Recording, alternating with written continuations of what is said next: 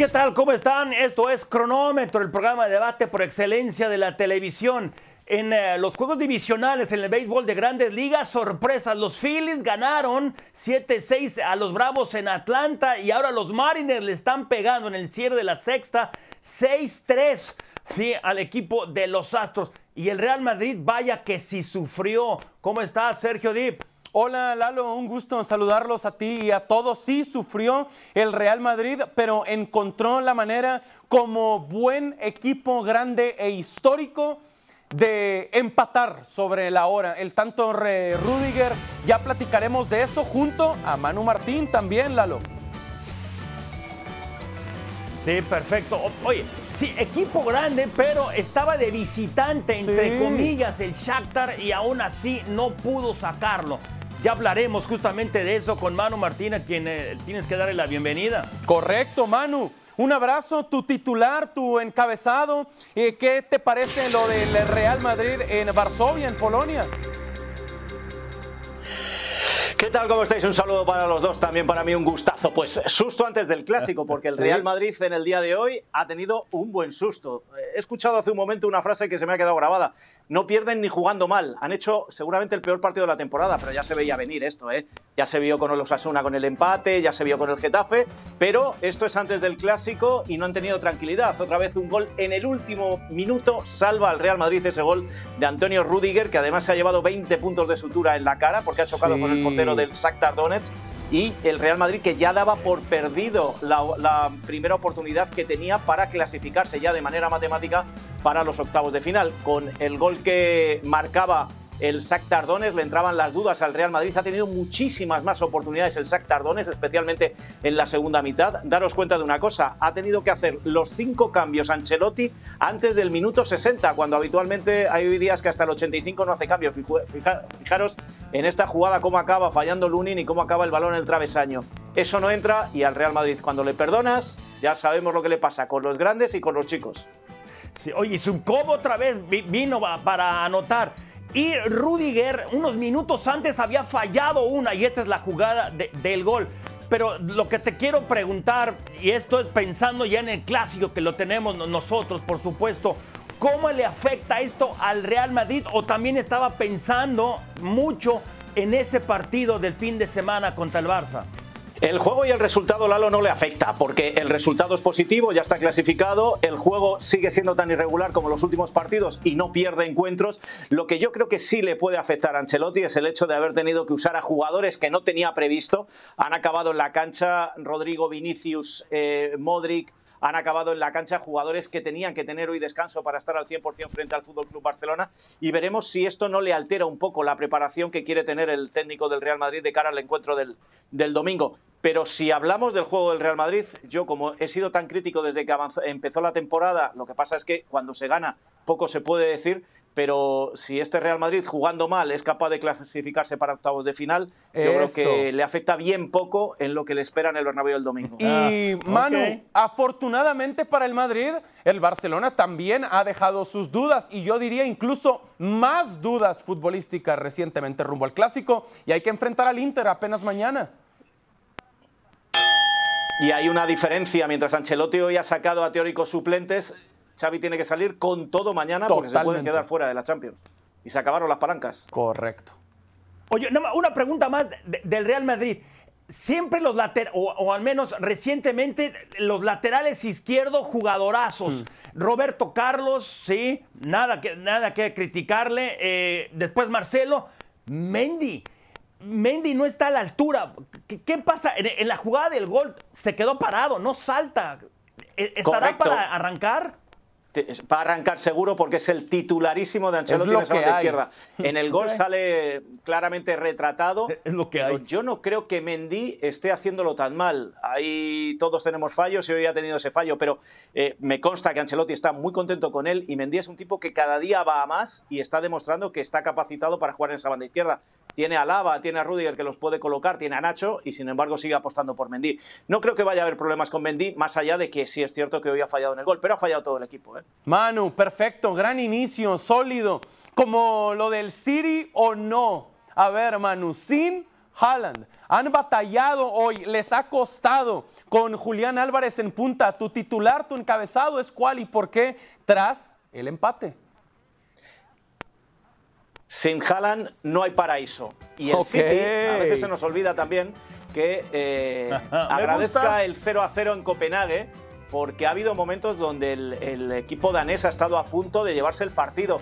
Eh, ha fallado un penalti el, City, ha intervenido muchísimo el VAR en la primera media hora hasta en tres ocasiones con un penalti, un gol que le han anulado al, al City, eh, una expulsión, se han quedado con 10 los jugadores de, de Guardiola muy temprano en el, en el partido. Es decir, hoy el VAR también quería ser protagonista, ya sabéis que yo estoy en contra del, del VAR, pero jugando con 10 y sin Jalan en la cancha, han atacado muy poquito, han tenido muy poquitas oportunidades, pero también hay que decir una cosa, ¿eh? aquí todos pensamos, aunque lo nieguen los entrenadores, piensan en el siguiente partido, sobre todo cuando tienes al rival más débil de tu grupo en la Champions. Y el próximo partido del City es el Liverpool el próximo domingo, y hoy eso también se ha visto en la cancha. Haaland ha calentado pero no ha jugado, empate a cero y gracias porque creo que el Copenhague hoy ha merecido algo más y ha podido dar la sorpresa frente a los de Guardiola. Sí, sí, sí.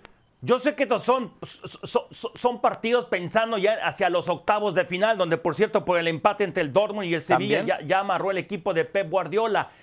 Pero no hay cierta, no sé si la palabra eh, eh, está muy pesada y, sobre, pero te la voy a hacer de todas formas. No hay mucha dependencia de Haaland. Llevaban 23 partidos anotando y ahora se van en blanco. Yo creo que no, yo creo que no. Lo que pasa es que Haaland es una auténtica bestia. Tiene muy buen equipo este, este Manchester City. El problema de hoy han sido dos. Hoy han jugado pocos de los titulares. Eh, que haya estado De Bruyne no significa que hayan jugado titulares. Ha metido alguno más en, en la segunda parte Guardiola. Y en segundo lugar, se ha visto a un equipo muy relajado, un poco lo que le ha pasado y hablábamos del Real Madrid. Muy relajado porque se veía que tenía enfrente al rival más débil, a un rival que hace siete, seis días le hizo 5-0 en, en, en, su propio estadio y pensaban que iba a ser coser y cantar, que iba a ser fácil y a pensar en el Liverpool. No creo que haya dependencia de Haaland, más allá de que eh, tienen una bestia que, no está mal, ¿no? Manu, depender de Haaland, aunque el técnico se llame Josep Guardiola, el paso histórico, el inicio histórico de su carrera, no estaría mal. Yo no diría que no está mal depender de Haaland. Yo diría que está muy bien tener a Haaland en el equipo. Claro. Pero no estoy de acuerdo en esos equipos que tienen dependencia del 9 constantemente, ya se llame Benzema, Lewandowski o Haaland. Hay que tener alternativas y aún así creo que el equipo de Guardiola tiene muchas alternativas más allá de Haaland. Lo que pasa que, insisto, Haaland es de lo mejorcito que hemos visto en los últimos tiempos. Totalmente. Y a favor de Haaland, del City, de Guardiola y compañía, es un joven al que le queda obviamente toda su carrera por delante, que por ahora no batalla eh, de gran manera con lesiones, que está sano, que está en ritmo, que está marcando. Así que si quieres depender de alguien, es de un chamaco tan talentoso como Haaland para mí.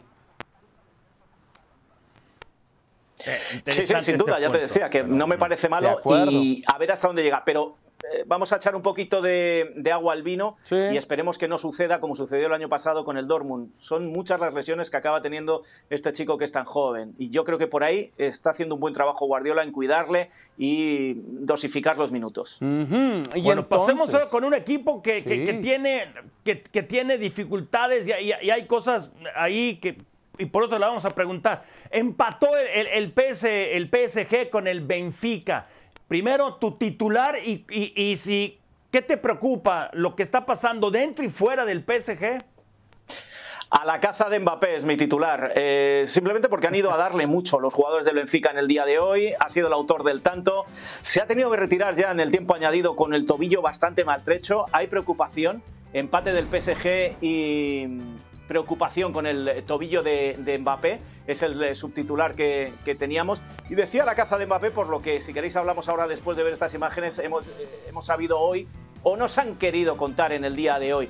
Mbappé que hacía el primer tanto, a él le hacían el, penal y ahí se estaba jugando los dos equipos, se estaban jugando la primera plaza del grupo que la tienen, eh, la clasificación la tienen prácticamente hecha los dos. Y ahí estamos viendo el segundo penalti del partido, que se lo hacían al Benfica y era el momento en el que empataba el Benfica. Mejor juego del Paris Saint-Germain, más oportunidades para el Paris Saint-Germain, pero lo que ha hecho el Benfica hoy en el Parque de los Príncipes tiene mucho mérito porque no se contaba con este Benfica como para a estas alturas está ya prácticamente clasificado para los octavos de final. 100%. Hay un fuera de juego que le, un gol que le anulaban a Mbappé al final. De acuerdo. ese es de los que no hay duda. Manu, como yo lo veo es Si Mbappé decidió renovar y quedarse, ahora entonces que se dedique a jugar y a hablar en la cancha y no tanto a amagar o amenazar con otra posible salida del París, Manu. ¿Tú, Sergio. Cómo, ¿Tú cómo lo ves? Tú le ha- yo te voy a devolver la pregunta. Esto es como un Djokovic Nadal. A ver, a ver. Eh, ¿Tú le has escuchado a Mbappé decir que se quiere marchar en enero o se lo has escuchado decir a los mismos que hace dos meses de enero dijeron que estaba hecho con el Real Madrid, que el Real Madrid iba a pagar? Claro. Yo dije que estaba hecho con el Real Madrid todo el tiempo por la información que tenía el Real Madrid, no los que dijeron que iba a llegar en el mes de enero porque el Real Madrid iba a pagarle 200 millones al Paris Saint-Germain. Eh, mira, lo de Mbappé aburre y aburre más los rumores que hay alrededor y que luego no se confirman que la auténtica realidad. supuesto. Y eso es lo que está pasando en, el- en todo lo que rodea a Mbappé. Que hay problemas, no tengo la menor duda, pero hoy Ahora- Luis Campos, el director eh, deportivo del, del Paris Saint-Germain, ha dejado muy claro que Mbappé no ha pedido marcharse en enero y que no hay nada de lo que se ha contado hoy en algún medio francés. Manu, es un, es un gran enfoque el que pones sobre la mesa y yo ahora, hablando de devolver, te contestaría con esto, Manu. ¿Qué escuchas tú en España? Porque si yo fuera el Real Madrid, después del desprecio de Mbappé, después de que un joven, por más talentoso que sea y por más prometedor que se vea su futuro, me despreció al Real Madrid, yo me olvidaría No, de no, él. Yo no pensaría más en Mbappé. ¿Qué piensan en la Casa Blanca de él? ¿Sí les interesa en serio aún después del desprecio? Tú estás hablando como hablan los que llevan la playera del Real Madrid. No, y es no eh, siento la nada por el Real Madrid. y que los más madridistas dicen esto. Yo, eh, yo te cuento, eh, te- voy a contar lo que dice el Real Madrid, Por porque esta tarde he vuelto a hablar con ellos de este tema y se cansan y se aburren, y luego te cuento mi opinión. El Real Madrid dice que no tiene previsto hacer nada con Mbappé y que al Real Madrid, del entorno de Mbappé, no les ha llegado nada. No sé si por vergüenza del entorno de Mbappé después de haber eh, traicionado como traicionaron al Club Blanco, o porque realmente, como se dice desde el Paris Saint-Germain, no hay nada de nada. Pero el Real Madrid ahora mismo ni se plantea el fichaje de Mbappé. Dicho esto, también dicen que si llegara a un precio asequible, nadie desprecia un dulce y Mbappé Ajá. es un dulce, pero que no van a pagar lo que ofrecieron en su momento. Mi opinión es muy parecida a la que en la planta noble del Real Madrid se tiene. Si llega a un buen precio, ¿por qué vas a despreciar a un tipo con el talento de Mbappé? A un crack de ese nivel no, no lo puedes Pero eres despreciar. el Real Madrid, el problema que yo tengo con él es, es Manu, un jugador... el Madrid, Espera, el Madrid. no, no. No, no, no. No, no, no, pero hay que ubicarnos en esto. Es un jugadorazo, es un crack, pero es un jugador y una persona muy desubicada. Los cracks deben, deben, de, de- deben de apagar fuegos y no ser incendiarios. Coincido. Y este tipo Los- es un incendiario fuera y dentro de la cancha. Ese es el problema. ¿Hay Claro. algún técnico que lo vaya a ubicar y que le diga, hey, tú cállate, tú juega? No lo sé. Ese es el problema. No si te despreció. Quizá, Eso no. quizá por eso el Real Madrid pagará menos o pagaría menos de lo que en un principio pagó, porque se ha dado Ya. cuenta de que no vale tanto, pero sigue siendo un buen jugador. Qué buena plática, Manu. Un gusto como siempre y un abrazo. Muchas gracias. Un abrazo. ¡Qué alegría! Cuando me dijeron que la Liga Española está en ESPN Deportes y en ESPN Plus. Estos son cuatro partidazos. Pero el clásico es el clásico. Real Madrid contra Barcelona. Este domingo 16 de octubre. Insisto, solo por ESPN Plus y ESPN Deportes.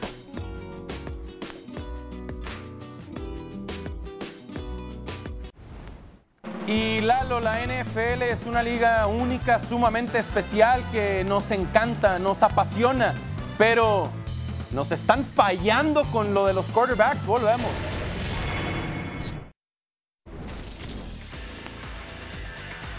La mejor liga de hockey del mundo está en ESPN Deportes. La repetición de la final de conferencia el año pasado, Lightning Rangers, esta noche por ESPN Deportes.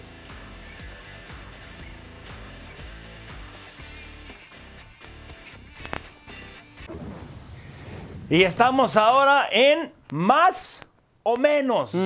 Y yo creo que es menos con lo que está pasando con la NFL. Yo ya no sé qué, qué pensar y por eso lo vamos a analizar. No en esto de Brady, no en eso, pero la pregunta es eh, en- enfocada en él. A Tom Brady, ¿es el coreback más protegido? ¿Lo protegen más por lo que ocurrió el domingo? ¿Qué piensas tú? Sí, Lalo, eh, descaradamente este ¿Qué? domingo para mí ¿Qué? Por supuesto, e influyeron con ese castigo los referís en la victoria de Tampa Bay. Esto nunca, nunca puede ser eh, rudeza al pasador, roughing the passer, Lalo, jamás.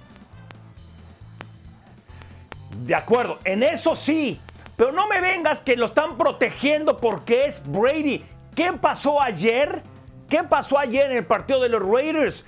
Chris Jones taclea a David Carr, le quita el balón. Yo sé que cayó encima y que eso se supone. Sí. La, la regla dice que no puedes caer encima, pero espérame. Él con el brazo izquierdo trató de amortiguar y con el derecho le quitaba el balón. Claro. A los corebacks los Mal están, marcado están también. exagerando en cuidarlos. Pero, pero no, no es exclusivo de Brady. Es exclusivo de los corebacks. Pero es que cuántas veces No, no has visto que protegen a Brady. Ese es mi tema. Y, Ve y esto, no está mal, Lalo. esto. No, sí, no, no. Esto no puede ser castigo. Lo de Brady tampoco. Eh, me da gusto que tengan tan presente en lo Este, de Tua. este que me tocó el domingo. Claro, están marcando un antes y un después de lo de Tagovailoa. Pero te digo algo, eh, Lalo, no está mal que Mira este protejan golpe que le tanto. dan a Brady. No está mal que protejan tanto a Brady. Eran otros tiempos. La NFL ha cambiado. Tienen que cuidar. Sabemos más de las conmociones cerebrales, de la salud mental, de la vida después del fútbol americano, De etcétera. acuerdo. Lalo, Yo es- no está mal que lo protejan Yo tanto. entiendo eso. Brady solo tiene más campeonatos que todos los equipos de la NFL. Está bien, cuídenlo. Lo pero sabes, por él mismo lo ha dicho, tiene tantos títulos, por eso no los pueden tocar. La regla los favorece. Sí. Tú no viste jugar a Joe Montana. El- el- cuál- los problemas que tuvo en el codo. Antes era ir a matar al- al- literalmente. al Han cambiado Ahora los no, es más fácil jugar de quarterback ahora en ese sentido. Sí, han por eso no hay que compararse eh, eh, épocas. Por eso. Ok, pero sí podemos contar anillos 7 contra 4, pero es otro tema para otro momento, Lalo. Tranquilo. No, no, no, pero no es por eso. No es por eso. Los Cowboys, Lalo, No. han sorprendido más o menos que Filadelfia. No, por supuesto que sí. Los dos han sorprendido, pero más Dallas. ¿Por qué? Porque están ganando con el segundo coreback, cuatro ganados segui- seguidos. Pero tampoco hay que decir que Cooper Rush ha sido la clave. Ha sido parte de la solución. Lo ha hecho muy bien. La clave es la defensiva, juego terrestre y la defensiva que ha estado encima y no entregar balones. Y luego Filadelfia están en un proceso, año tras año están mejorando y me sorprende mucho. Uno, yo tenía dudas de Nick Siriani y de Jalen Hurts desde Alabama, pero está ganando, lanzando también desde la bolsa. Ha madurado mucho, pero es más Dallas. Ok, ya veremos qué pasa con Dak Prescott cuando esté de regreso y esté completamente sano, porque el jefe, el que manda, Jerry Jones, quiere más, me parece, a Cooper Rush que a Dak Prescott. Lalo, buen tema para otro momento. Tú, no, espérame. ¿Tú, tú qué? Para tú- mí, ¿tú Cooper crees que es mejor o para que mí- están a la altura? No, no, no. Para mí, Dak es mejor, pero Cooper Rush no se ha equivocado. Y con su ataque terrestre y su defensiva, está bien. está ganando partidos. Que Dak también podría ganar si le dan ese apoyo por tierra y ese juego defensivo. De acuerdo, de acuerdo. Venga. Pasemos ahora entonces con Chicharito, ¿no? Uh, gran tema, Lalo, por favor, por favor, de acuerdo. Ya lo están comparando con Gignac. A ver, viene la ¿correcto? poste. Sí, sí. En- y yo creo que no está mala la comparación, pero cada quien en su liga. Más decisivo, Chicharo con el Galaxy o Guiñac en la liguilla para Tigres. Mm, me encanta que me preguntes esto, Lalo, y la respuesta es André Pierre Gignac. No, yo sé. Aunque me hayan puesto esto como una trampa para que contestara Chicharito. La respuesta es que el francés ha tenido más oportunidades en liguilla, diagonal playoffs. Chicharo es la primera vez que se mete con el Galaxy a postemporada y en 10 años en Europa, Ajá. pues no hay playoffs en Europa. Entonces, para mí la respuesta es Gignac Sí. porque está mejor rodeado, Lalo. Wow. El francés tiene más equipo alrededor en Tigres que el Chicharo en el Galaxy. Wow. Ah, ok.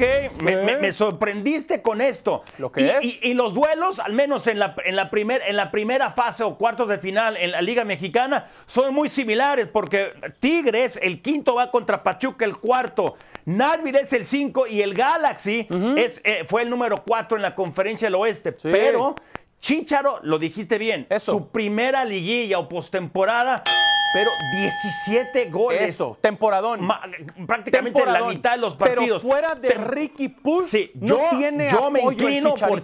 Ángeles. Ok, perfecto. Pero son Ricky Yo me Push inclino por Chícharo, Y ¿eh? él contra el mundo. Gignac sí está muy bien rodeado desde la banca con Miguel Herrera. Tiene mejor equipo, sí. Totalmente, Pero totalmente. Chicha- Chicharo, ¿cuántas veces ha sido el héroe? Los ha sacado de problemas. Por en fin. supuesto, por supuesto. Y Lalo, a ver, Julio Urias, abridor para el primer juego contra los padres. Clayton Kershaw va al segundo. Mayor responsabilidad para el mexicano que para el estadounidense. ¿Qué piensas? Sí, yo creo que sí. Mejor carrera, no hay duda. Los dos son zurdos, no hay duda que es Clayton Kershaw, posiblemente uno de los mejores de la historia. Pero por algo, sí, lo pusieron de primero en esta postemporada. Sí. Ha dominado en cuatro partidos, tres victorias sobre los compadres. Desde el juego de las estrellas 9-1, el mejor en carreras limpias admitidas en la nacional. Ni el, ni, ni el Toro Valenzuela llegó a tener un cierre así.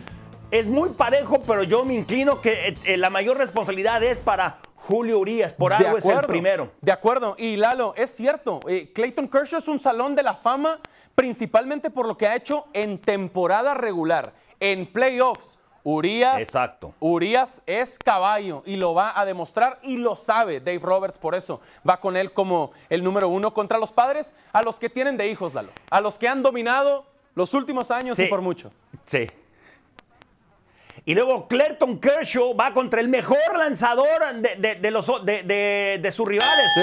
Con Yu Darvish. ¿sí? Por algo, Yu Darvish, la manera en que lanzó a los Mets y los dejaron Totalmente. fuera. Yo creo que va a ser. con los padres Dodgers están en la final. que están jugando con dinero de la casa. Nadie esperaba que estuvieran acá y echaran Sí, a seguro. los Mets. Esto es cierto. Lalo, un gusto y muchas gracias. Al contrario, gracias. Ahora o nunca, con Hércules Gómez y Barack Feber. A continuación. Buenas tardes.